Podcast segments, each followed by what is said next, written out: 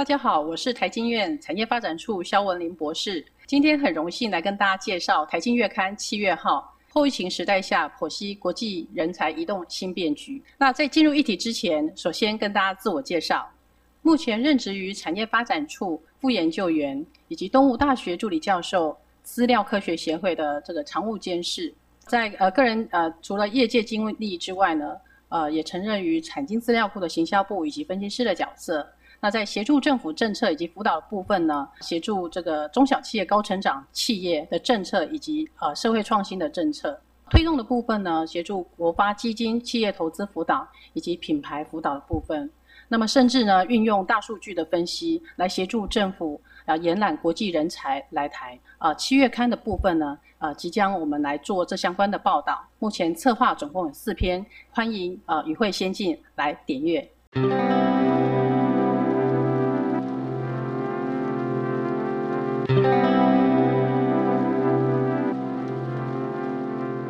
人力资源是经济成长与国家竞争力的基础，也是一个国家可以永续发展的关键。在英国牛津经济研究机构在二零二一全球人才研究报告中显示，我国由于人才外流，同时未能吸引外籍人才，预估至二零二一年，台湾将成为人才供给赤字最严重的国家。这对于我国的国际竞争力，无非是一大警讯。因此，政府在二零一八年起，积极透过法规松绑。以及申办就业金卡等方式吸引延揽国际人才来台。那么在另外一方面，瑞士洛桑学院呃 IMD 公布二零二零年 IMD 的世界人才排名报告中，受平等的国家总共有六十三个国家。透过三个构面：第一，投资与发展人才；第二，吸引与留住人才。第三，人才准备度三大共面，其中有细项三十一项的指标来评比一个国家人才在世界的排名。在六十三个受平等国家中，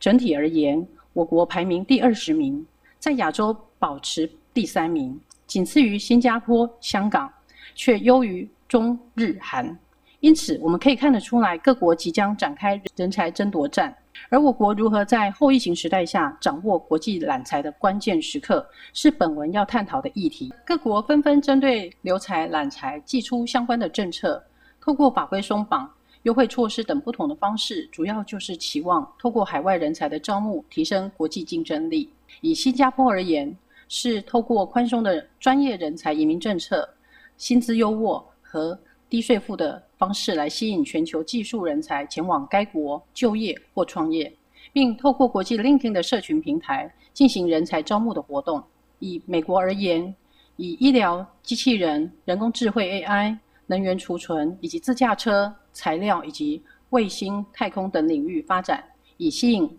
全球人才。然而，英国的部分是透过松绑移民法规。来协助高阶人才提供工作签证和永久居留权。在韩国政政府部分也相对积极，但着重吸引研究教育型、企业活动型以及未来潜力型三种类型的人才。在日本政府部分，主要是因为人口老龄化，因此主要吸引农业、建筑、造船、住宿、护理等五个领域列为招揽的重要人才，而且居留权最长可达五年。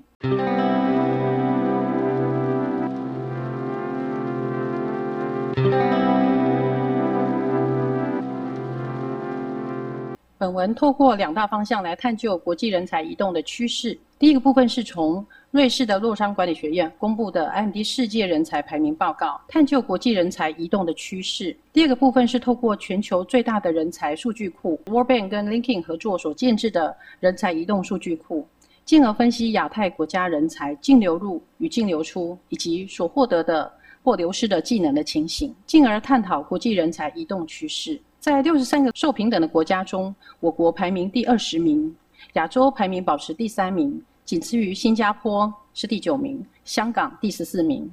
优于马来西亚、中国大陆、日本以及韩国。由此可见，各国政府积极因应产业快速调整，积极揽才，借以掌握未来的商机。在 IMD 世界人才排名报告中，本研究收集。自二零一六年至二零二零年五年为出发来探讨三大构面三十一项细项指标，其中投资与发展人才相较前四年平均进步一名，而吸引与留住人才相较前四年平均进步两名，人才准备度。相较前四年平均则是进步了七名。在三十一项绩效指标中，我国的强项部分分别为基础健康环境、企业员工士气、个人收入所得税以及学校重视科学的部分。那么较弱的项目有公共教育支出。生活成本指指标以及企业吸引、保留人才吸引度、人才外流，甚至空屋等。那么以台湾近五年呃趋势而言，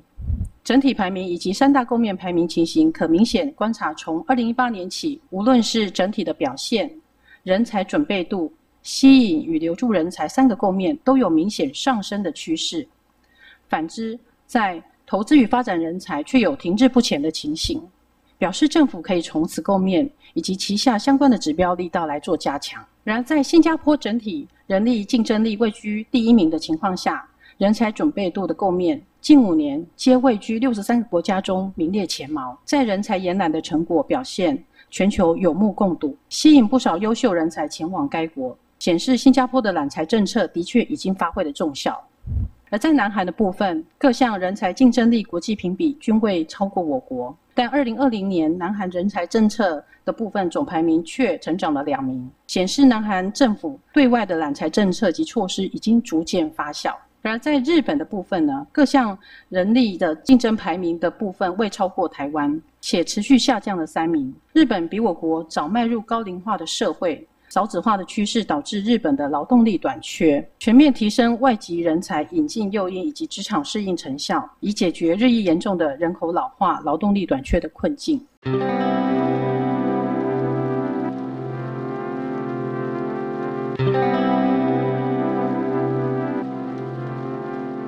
本研究为什么选择 Workman 与 LinkedIn 的大数据平台来进行分析呢？因为 LinkedIn 是全球专业。人才库将近七亿全球专业人士的会员，会员遍及了一百多个国家，三千多万个企业，两千多万个工作职缺，五万多种的技能职缺，以及九万多所学校的大数据人才库。因此，透过 LinkedIn 与 w o r b a n 的合作开发人才移动数据库，可以看出近三年的平均一个国家人才净流入与净流出，以及获得技能与流失技能的情形。本研究大数据平台会诊后，可得知台湾属于人才净流出的国家。我们从印度、南非获得人才，获得的技能分别是石油天然气公用事业、钻井工程、时间管理、保养与维修人才。然而流失的国别分别是美国、中国大陆、新加坡、日本、加拿大。流失的技能却是社群相关商业、人工智能 AI。教育、文学与语言类的人才。然而，各地也在延揽台湾人才的同时，政府的六大核心战略产业想要引领台湾产业转向人工智慧、物联网、资安、智慧应用等软体产业。更需要大量的人才，偏偏从人才移动数据库中观测，台湾的社群相关技能以及人工智能 AI 的人才正在流失中，使得人才进驻的问题迫在眉梢。以新加坡而言，吸引主要人才来自于印度、马来西亚、中国大陆、菲律宾，获得的技能是人工智能 AI、移动应用开发、Web 开发以及相关的开发工具。人机相互人才等等，然而流出的技能偏向是操作员、工程类等性质的人才，显示新加坡除了培育本国人才，亦持续积极的引入先进科技技能的高阶专业移动人力至该国产业，也呼应新加坡国家 AI 战略的多元跨域培育数位人才的人才政策。韩国主要流入国别为巴西、中国、印度、英国、法国，获得技能为社群媒体、客户服务。行销类型与设计人才表示，韩国政府推动数位媒体成功引进所需的人才，以大量的数位基础设施建设加速数位转型，进而期望带动就业机会的增加。然而，日本的部分近几年成功吸引了印度、巴西、菲律宾、美国、英国，相较吸引的部分团队合作以及机械加工、时间管理。电子控制系统、航空工程等专业人才显示，日本随着社会严重高龄化、生育率降低，婴儿潮诞生的族群即将到达了退休的年龄，面临呃急速丧失生产力、大量技术人员流失的问题。因此，日本从二零一六年定下了二零二零年吸引一万高度人才来日本就业的目标后，最长可拥有五年的居留签证，成功吸引专业领域技能的人才。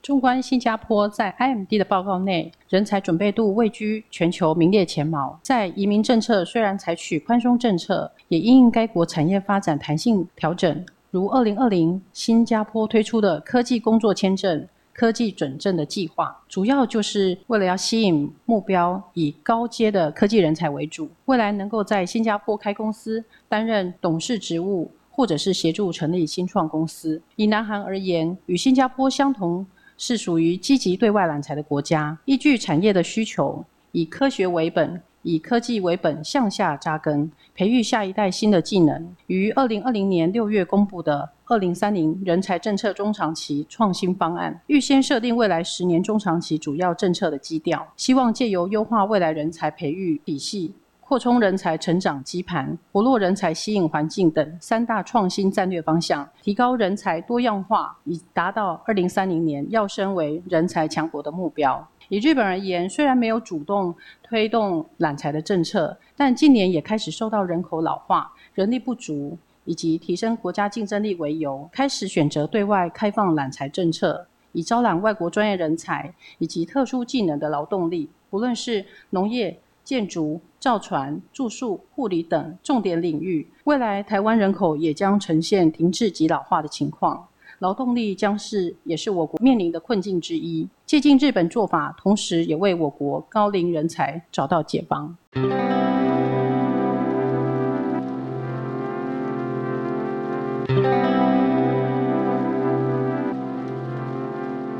本文透过 IMD 人才竞争力报告。与 Linking World Bank 合作的开发的人才数据库，观测出主要国家动态人才移动与技能的趋势。我国政府可借鉴新加坡做法，在高龄少子、正值产业转型之际，如何透过投资与发展人才、吸引与留住人才以及人才准备度三个构面，积极揽才，配合政府积极打造六大核心战略产业的。同时，首先是产业的聚焦与取舍，进而透过人才创造价值与获利，并支付高薪以留住并吸引人才，打造良性的人才循环。因此，台湾的揽才政策与做法应同时聚焦产业所需人才，且育才、留才、揽才政策互为搭配，才能有助于产业数位转型与升级。在当前的国际局势中，在未来几年需要主要的国家人才战略。来全力带动产业发展，发展产业首要需要发展人才。凭借着全球相对的安全优势，